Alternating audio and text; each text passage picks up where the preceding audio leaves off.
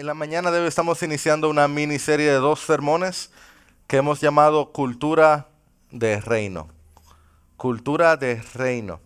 Y la razón es que en la medida que la iglesia va creciendo, ya Piedra tiene un año, un año y una semana, un año y dos semanas, es importante que podamos revisar cuáles son los valores, cuál es la cultura, la visión que como que explica esta iglesia, que nos muestra qué hace esta iglesia como habitación del reino de Dios, que muestra qué hace a esta iglesia, esta iglesia siempre y cuando se desprenda de lo que la Biblia enseña. Y lo que vamos a ver es que vamos a ver dos pasajes. Gracias, Jan. Te devuelvo tu celular.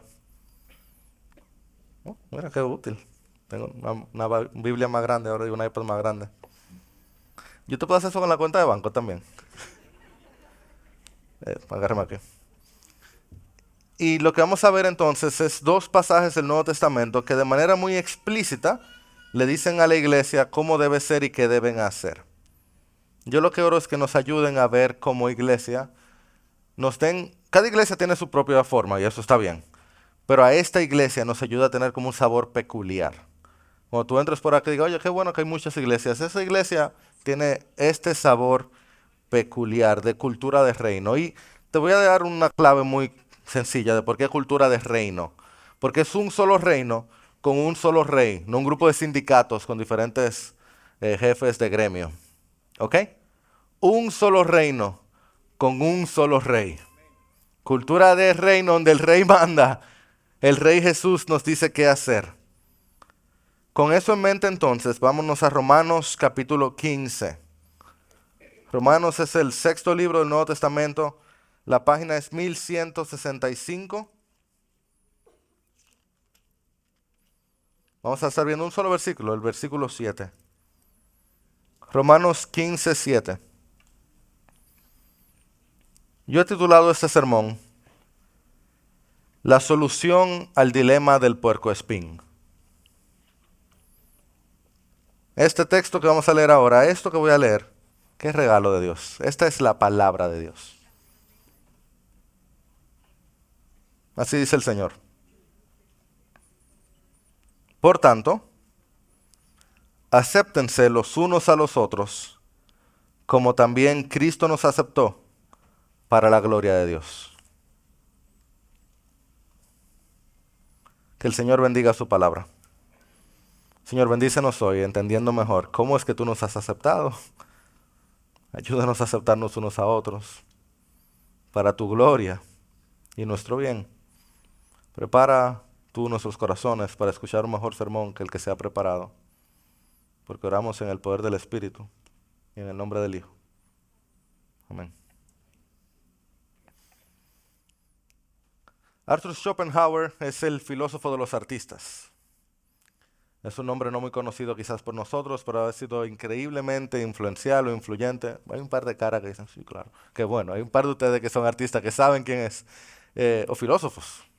Una audiencia como esta hay un par de filósofos. Pero la mayoría de nosotros no conoce el nombre de Arthur Schopenhauer, pero sí conoce el nombre de Sigmund Freud, ¿verdad? O conoce el nombre de Friedrich Nietzsche, o Leo Tolstoy, o Albert Einstein. Pues Arthur Schopenhauer es una de sus principales influencias. Y Schopenhauer concibió una metáfora que ha resonado a lo largo de los años en diferentes épocas, diferentes sociedades, bastante influyente en el mundo de las ideas y en el mundo de las universidades y por tanto en nuestro mundo. Su metáfora es conocida como el dilema del puerco espín. Y dice de la siguiente manera, se lo leo. Un frío día de invierno, varios puercoespines se acurrucaron muy juntos para evitar congelarse a través de su calor mutuo.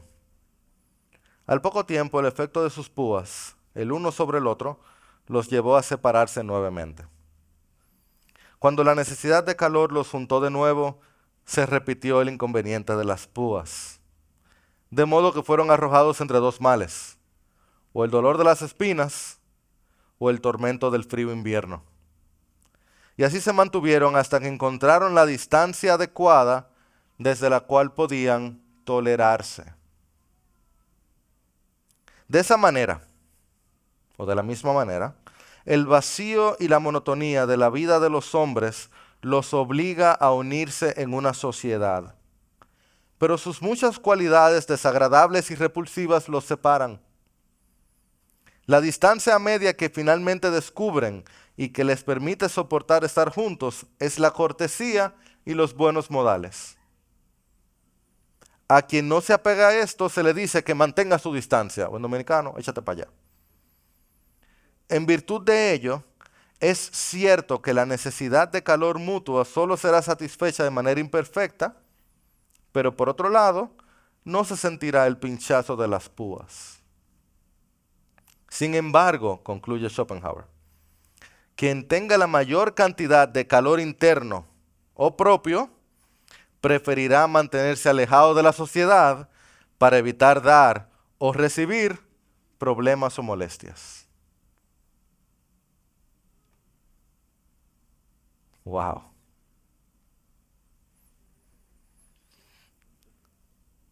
Antes de continuar, déjame decirte que Schopenhauer, tan influyente como fue y tan revolucionario como fue, también era ateo. Y de hecho era el padre del pesimismo. Entonces, eh, es reconocido como el filósofo del pesimismo. Así que no compartimos completamente sus pensamientos. Gracias a Dios. Porque porque no, ¿verdad? Pero, como que más o menos él tenía un chin de razón a veces, un chin, ¿verdad? Ese sí salió de adentro. Tú lo dijiste, pero mucho lo pensamos. Más o menos es como así. Si entendiste su alegoría, es cierto que quien te hiere es quien tú tienes cerca. Pero como que quedarse solo es peor. Entonces cuando uno se siente muy solo se acerca a alguien, pero cuando te acerca a alguien esa persona te hiere o tú lo hieres. ¿Son verdad o son mentiras? Ah, son verdad. Pero quedarte solo tampoco parece ser una buena opción. Entonces uno se aleja de todo el mundo y entonces se siente el frío. Entonces tú te acercas a alguien y o tú lo puyas o te puyas se puyan los dos. Y aquí yo tengo que citar a C.S. Lewis, yo no tengo de otra. En su libro Los Cuatro Amores, él describe el dilema del amor. Y oye como lo dice, lo tengo en pantalla. Dice, amar es ser vulnerable. Ama y tu corazón será arrugado y posiblemente roto. Si quieres asegurarte de mantenerlo intacto, asegúrate de no dárselo a nadie, ni siquiera a un animal. Envuélvelo cuidadosamente en hobbies y lujos Evita todos los amarres. Guárdalo seguro en el ataúd de tu egoísmo. Pero en ese ataúd, seguro y oscuro, sin mover, sin respirar, va a cambiar. No va a ser roto, se volverá irrompible, impenetrable, irredimible. Amar es ser vulnerable. Jairo vino súper contento hoy. La cultura del gozo. ¡Qué lío! Entonces las opciones son, o me congelo en el invierno de la soledad. Y de este lado están los que se congelan en el invierno de soledad. ¡Eh! O yo perforo a todo el que yo me le acerque. Y si yo soy súper maduro, yo no perforo a nadie, me perforan a mí. Opción B, están de este lado. ¿Cómo se sienten los perforadores? El coro de los piercing está aquí. Y en opción C, están allá atrás en los bleachers, los fuertes, los que aguantan y encerraron su corazón en un ataúd, de tal manera que nadie se los rompe, se vuelve irrompible. Eso no puede ser todo lo que hay, ¿verdad? Gracias por preguntar. No, por supuesto que no es todo lo que hay, hay una mejor manera. Por tanto, Romanos 15, 7 acéptense los unos a los otros, como también Cristo nos aceptó para la gloria de Dios. Claro que hay una mejor manera. ¿Listos? Idea central, en pantalla la tengo. Me dice, cuando en la iglesia nos acercamos los unos a los otros, estamos imitando a Jesús, alejándonos del egoísmo y la soledad y glorificando a Dios. Y nuestro esquema de hoy es bastante sencillo, muy sencillo. Tres preguntas. Uno, ¿qué significa aceptarnos? Dos, ¿cómo nos aceptamos? Y tres, ¿por qué nos aceptamos? ¿Les parece? Empecemos con el qué. ¿Qué significa aceptarnos? Porque eso es el mandato, el imperativo, la orden que tenemos aquí en Romanos 15, 7. Es la clave de todo. y no suena para nada atractivo. O sea, si eso es todo lo que hay, como que no tenemos gran cosa. Imagínate que tú estás en una cita con tu esposa, todo romanticón. El hombre, bueno, no, sí, tú, y tú le dices a tu esposa, digo tú porque tú no eres nadie, ahora, y un hombre le dice a su mujer, le dice, mi amor, yo te amo. Y la esposa, toda amorosa, dice, yo te acepto. Es como que, ojalá tú la llevaba a Taco Bell o algo así, porque esa cena siente como que gastaste el dinero en balde. Eso de aceptarse no suena tan atractivo. Eso como que nadie lo quiere. Pero Pablo pone aquí, acéptense como algo súper bueno, ¿verdad? Es como un mandato, por tanto tiene que ser algo bueno. Y tú puedes ver que eso es una palabra interesante porque Reina Valera lo traduce diferente. ¿Alguien tiene Reina Valera aquí? Un OG, un original de lo que tiene Reina Valera todavía. ¿Qué es lo que dice? Recíbanse. Un idioma difícil de entender, le dice recibíos suena como un boche, no hay forma de no verlo como un boche. Recibíos unos a otros. Recíbanse. Las traducciones en inglés, las muchas traducciones se ponen como welcome one another. Dense la bienvenida. Eso suena más atractivo que acéptense. Y es que es una palabra interesantísima, una palabra compuesta que lo que significa es acercar hacia uno. Ya ven por qué recíbanse o acéptense. Es tomar lo que está allá y atraerlo hacia ti con el sentido de hacerlo tuyo, de recibirlo. Por eso constantemente se usa la misma palabra en términos de comida. Porque cuando tú agarras la comida y la traes hacia ti, tú sabes para qué es, ¿verdad? Tú, la, tú no es que la traes hacia ti para después echarla para allá. Eso tú lo haces con los ojos. Pero cuando tú atraíste la comida hacia ti, tú la aceptaste tú la recibiste. Le diste la bienvenida. Y luego le harás la digestión. Y lo dejamos hasta ahí. El asunto es ese, que aceptarlo en el sentido de sí, eso yo lo quiero. Lo quiero más cerca de mí. ¿Lo siguen? Eso que está allá, yo lo traigo hacia aquí porque yo lo quiero cerca de mí. Sí, sí, ese es mi hermano, ese es mi amigo, ese que tiene el ojo raro, ese que tiene un pensamiento diferente, ese que tiene un pecado remanente. Ese que no tiene mi misma condición, mi mismo color de piel, mi mismo nivel de santificación. Ese que piensa diferente conmigo. Ese que no tiene el mismo gusto que yo. Ese que no se parece a mí. Ese que acepta cosas que yo no acepto. Ese que le gustan cosas que a mí no me gustan. Sí, tráelo para acá. Yo lo traigo para acá. Yo lo quiero al lado mío.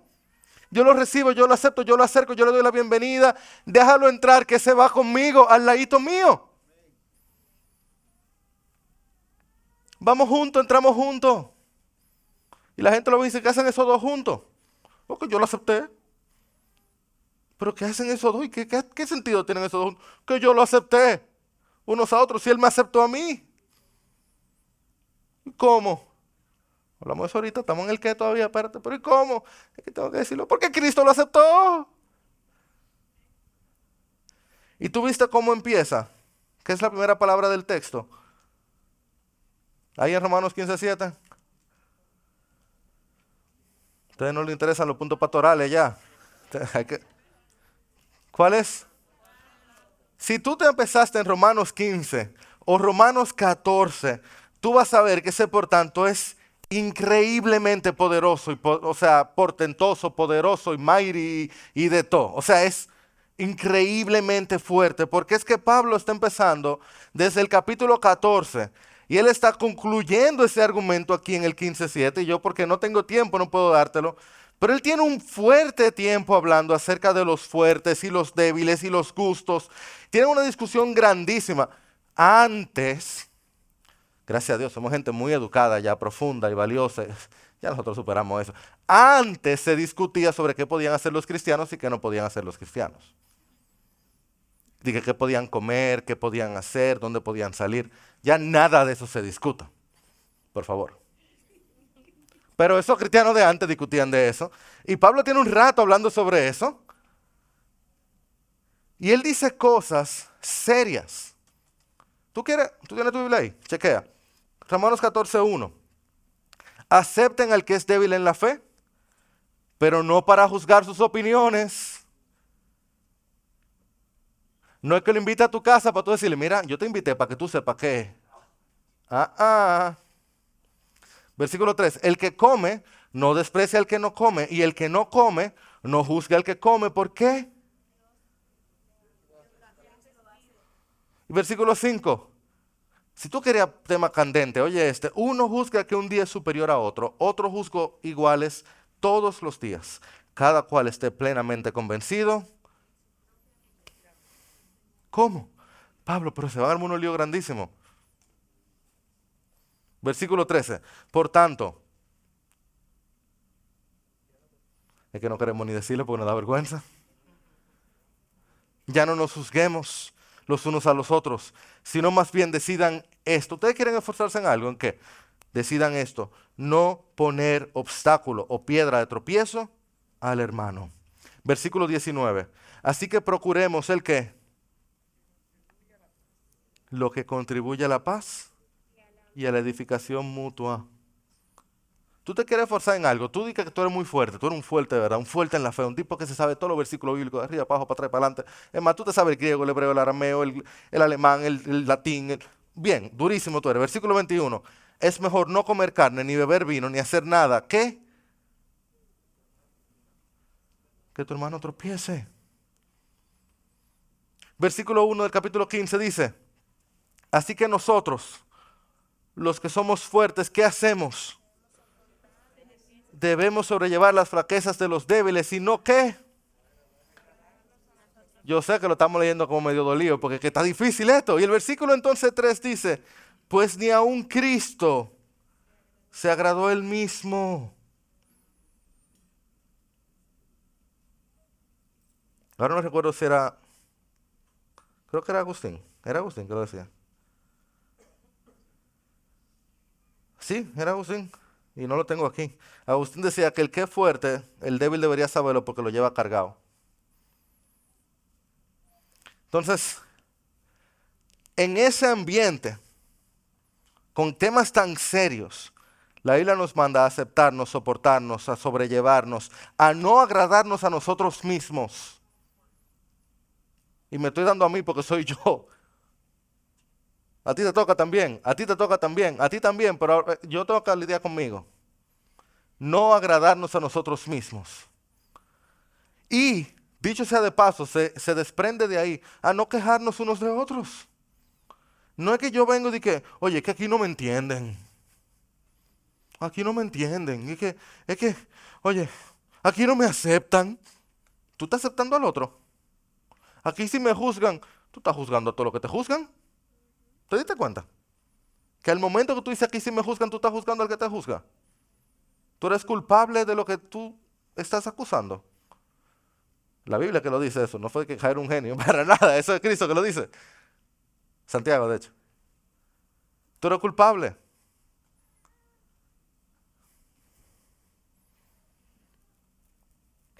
Unos a otros, sobrellevándonos, aceptándonos, cargándonos, perdonándonos. Acercándonos unos a otros. ¿Tú te imaginas una iglesia así?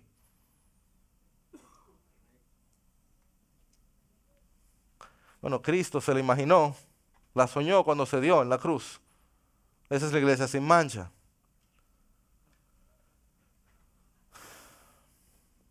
Y eso me fascina que el texto dice unos a otros, porque eso no funciona así a uno o dos es unos a otros.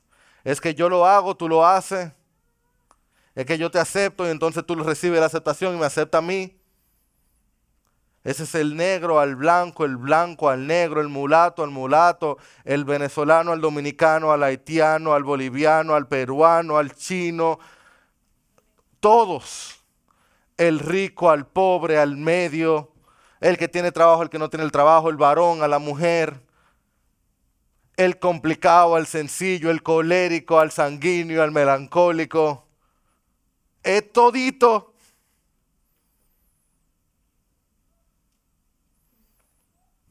Yo espero que ustedes se sientan como medio contentitos y la vez como conchole, qué lío. Mira como lo decía Juan Calvino hace 500 años, oye. Cristo no recibió uno o dos, sino a todos juntos. Y de tal manera nos conectó. De tal forma que debemos cuidarnos los unos a los otros si es que queremos continuar en su seno. Solo así confirmaremos nuestra vocación si no nos separamos de aquellos a quienes el Señor ha unido. Es que Cristo tiene una iglesia. Cuando tú estás peleando con los que están adentro, que tú vas afuera. Porque vamos todos juntos. Un equipo. Y si tú no te puedes llevar con ninguno del equipo, que tú no eres del equipo. Yo un amén por ahí para yo saber que me entendía. Y verdad. Mira, hasta calor me dio y se agarró ahí.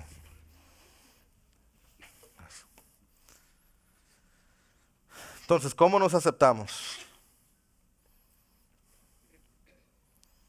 Leo el versículo otra vez. Por tanto, acéptense los unos a los otros, como también Cristo nos aceptó, para la gloria de Dios.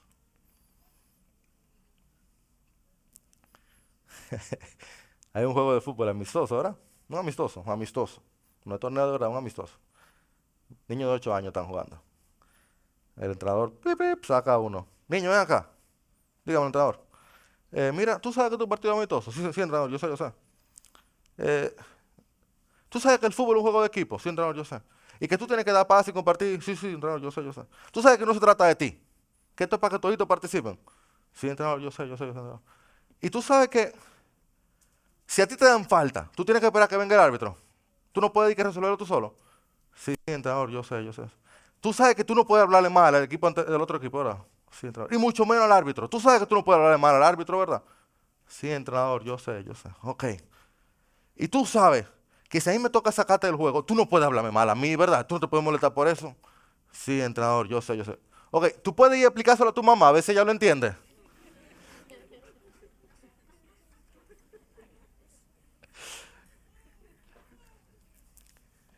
Mira, aquí la belleza de la persona de Jesús. Jesús no nos envía sin haber ido primero. Él no nos manda nada que Él no haya hecho o esté dispuesto a hacer. Él no es solo el maestro, Él es el ejemplo. Así que cuando Él nos manda a aceptarnos unos a otros, es aceptarnos como Él nos aceptó. ¿Tú ves? No alguien de afuera, es alguien de adentro y alguien que fue primero. ¿Me sigues? Entonces, ¿cómo se mira eso? Aquí te tengo algunas cosas prácticas.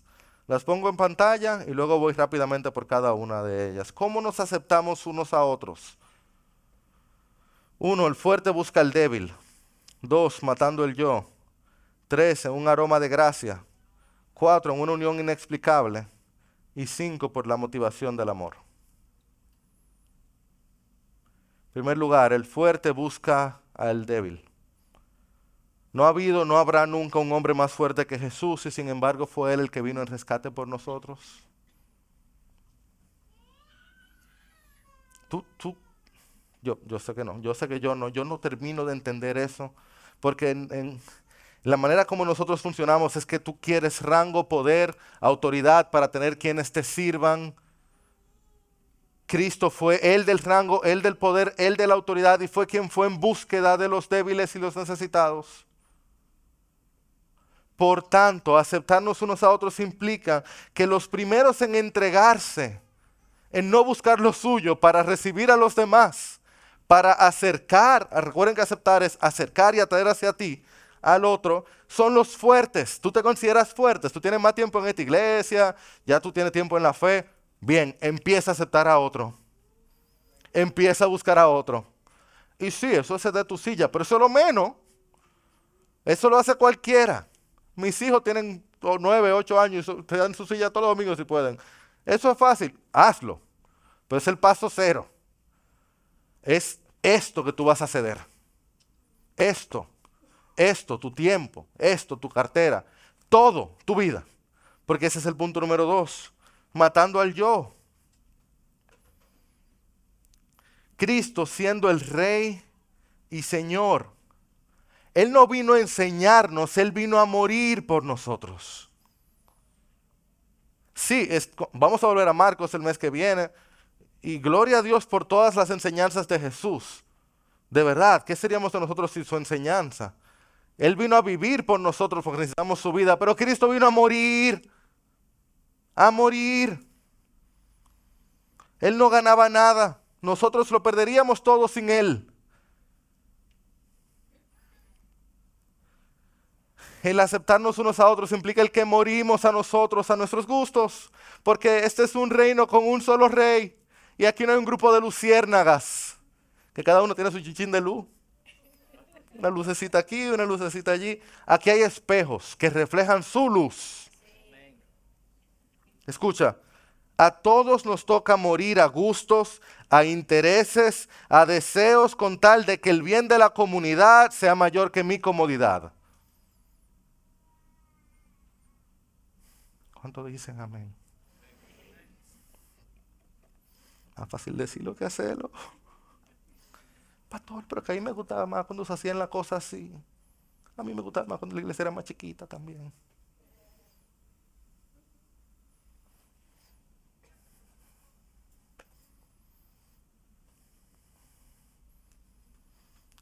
Tres, un aroma de gracia.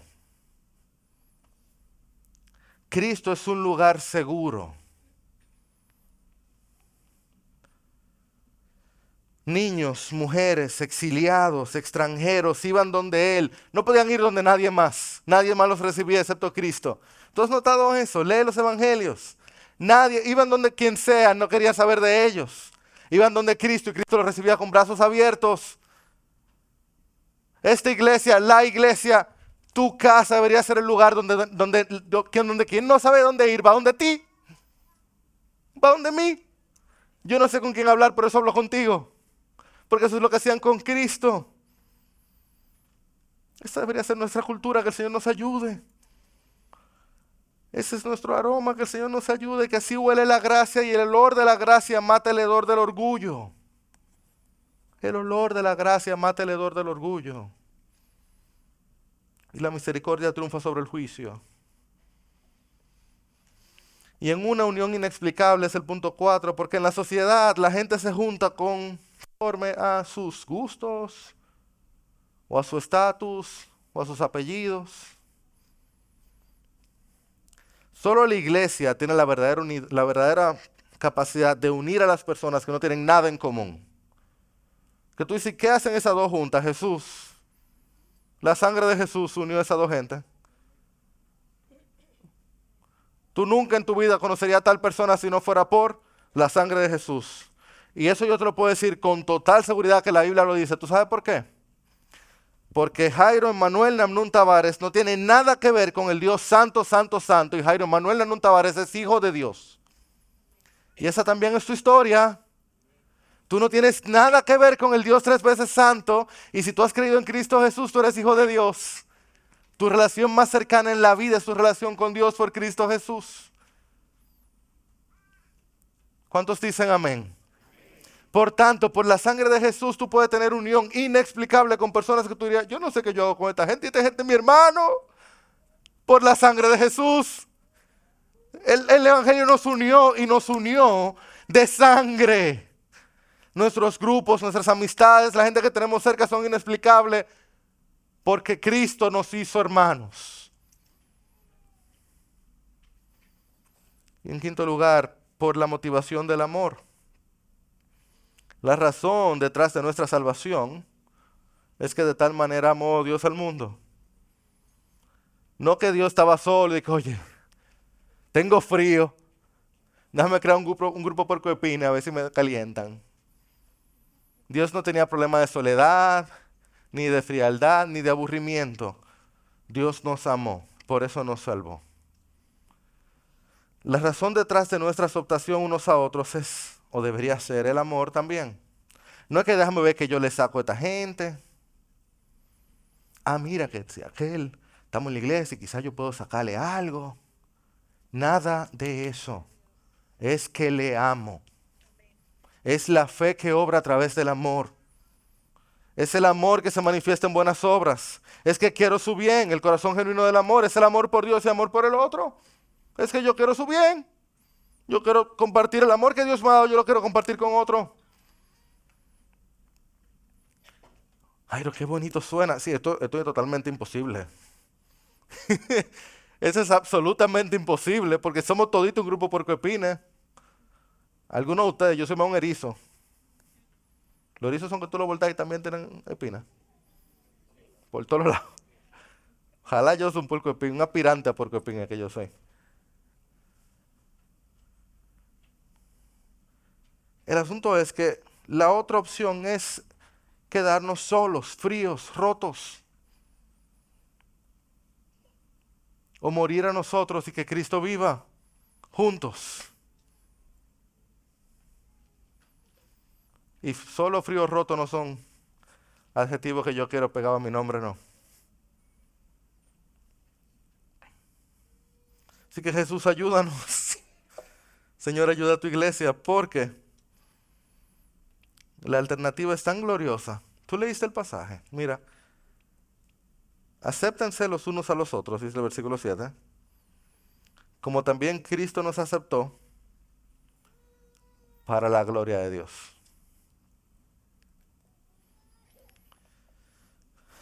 Nosotros todos, así nos creó Dios, todos anhelamos la experiencia de perdernos en algo. O sea, de sentirnos chiquitos, a todos nos encanta eso. Déjame ponértelo como más entendible. Eh. Hay dos, dos experiencias que todos o quizás todos hemos tenido. Pero cuando uno se hace chiquito, eh, el, corazón humano como es que cliquea. Ahí es uno como se siente en su lugar.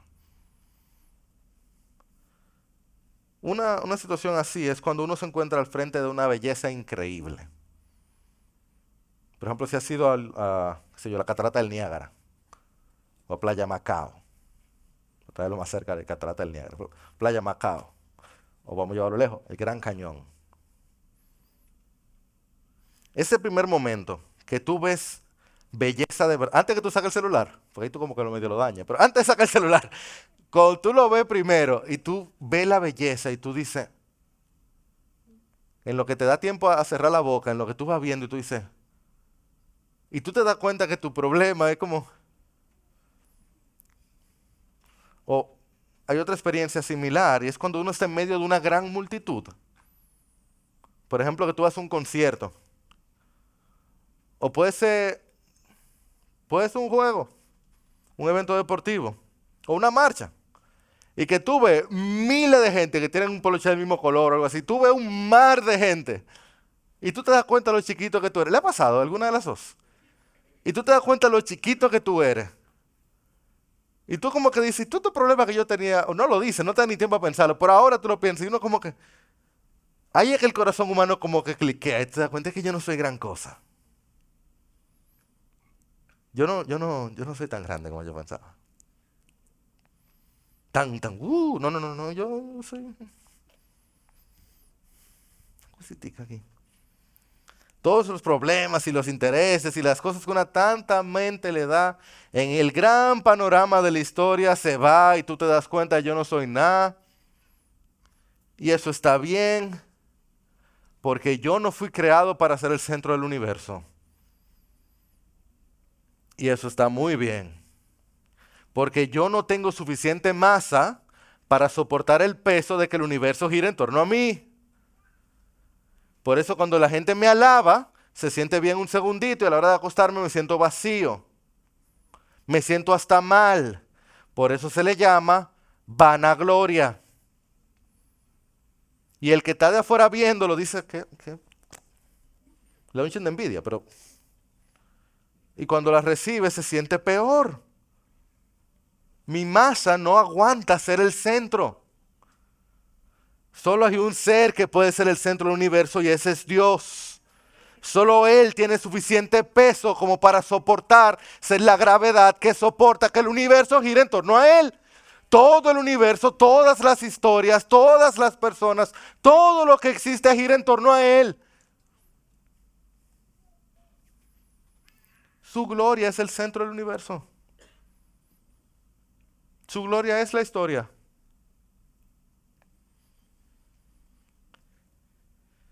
Y Dios dice aquí que el aceptarnos unos a otros glorifica a Dios, así como Cristo nos aceptó, para la gloria de Dios. Una iglesia con cultura de reino es una iglesia que tiene su lugar en la órbita de la gloria de Dios. Que el corazón de esa iglesia va a cliquear. Y el corazón del hombre que está aceptando a unos a otros va a cliquear. Y esa juntilla que tú haces donde estás aceptando, esa relación donde tú estás aceptando, esa vida que estás aceptando, va a cliquear. Y a la hora de acostarte tú vas a decir, oye, qué bien se sintió eso. Dios va a ser glorificado y tú vas a ser bendecido. Y tú vas a decir, oye, qué bien se sintió eso.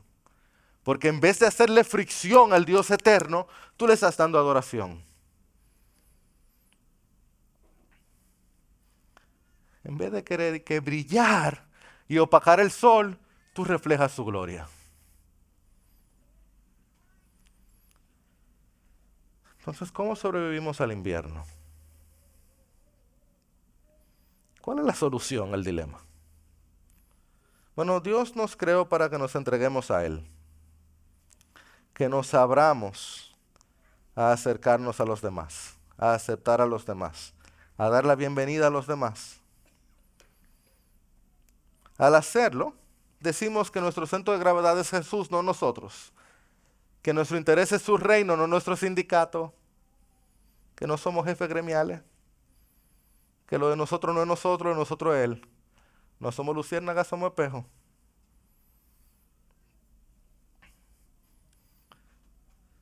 ¿Cómo podemos criaturas como nosotros, llenos de espinas y púas, que herimos tan fácilmente? ¿Cómo sobrevivimos a una sociedad tan fría? ¿Cómo, cómo uno vive aceptándonos así? La Biblia da la solución.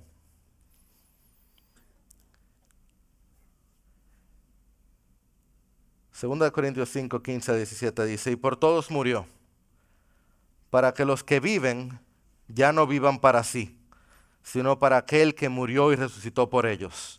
De modo que si alguno está en Cristo, nueva criatura es. Las cosas viejas pasaron. He aquí, todas son hechas nuevas. ¿Quién dijo que yo soy un puerco espín? Yo soy un hijo de Dios. Bendito sea el nombre del Señor. Señor, esta iglesia te bendice, te da gloria, te da honra y vive para ti. Nosotros no vivimos para nosotros mismos. Perdona nuestra ofensa, nuestro egoísmo, nuestro pecado de, tanto, de tanto, deseo de, de egolatría y de que las luces estén sobre nosotros. Pero en este momento, Señor, nosotros con fe vemos lo que puede ser una iglesia que se enfoca en ti y que ama al otro, que acepta al otro, que bendice al otro, que no juzga al otro, sino que lo quiere bendecir con sus palabras y con sus vidas. Y si ese eres tú, yo te pido que te pongas de pie. Si tú quieres vivir una vida que está aceptando al otro, que está recibiendo al otro, que está bendiciendo al que está a su lado, que está dispuesto a no juzgar, no condenar, sino a amar a perdonar, yo te pido que te pongas de pie. Yo quiero ser esa persona también. Señor, escucha a tu iglesia hoy. Una iglesia que quiere vivir para tu gloria, para bendecir tu nombre, para servir al otro y para esperar que tú cambies. Porque nosotros no podemos producir el cambio, ni siquiera en nosotros. Sí, Señor, estamos dispuestos a rendirnos a tu voluntad. No queremos resistirnos a ti, queremos rendirnos a ti. Pero hay tanto que necesita cambiar en nosotros que te estamos pidiendo a ti que lo hagas, Señor. Eso es. Te estamos pidiendo a ti que no nos resistamos, sino que nos rindamos. Que no seamos, Señor, necios, sino que seamos humildes y como iglesia estemos dispuestos a amar a quien tenemos de lado. Escucha esta oración de esta iglesia que se rinde a tu gloria y te damos tantas gracias, Señor, por ser nuestro Rey siempre. Bendito sea el nombre de Jesús que murió por nosotros y resucitó por nosotros. Amén y amén.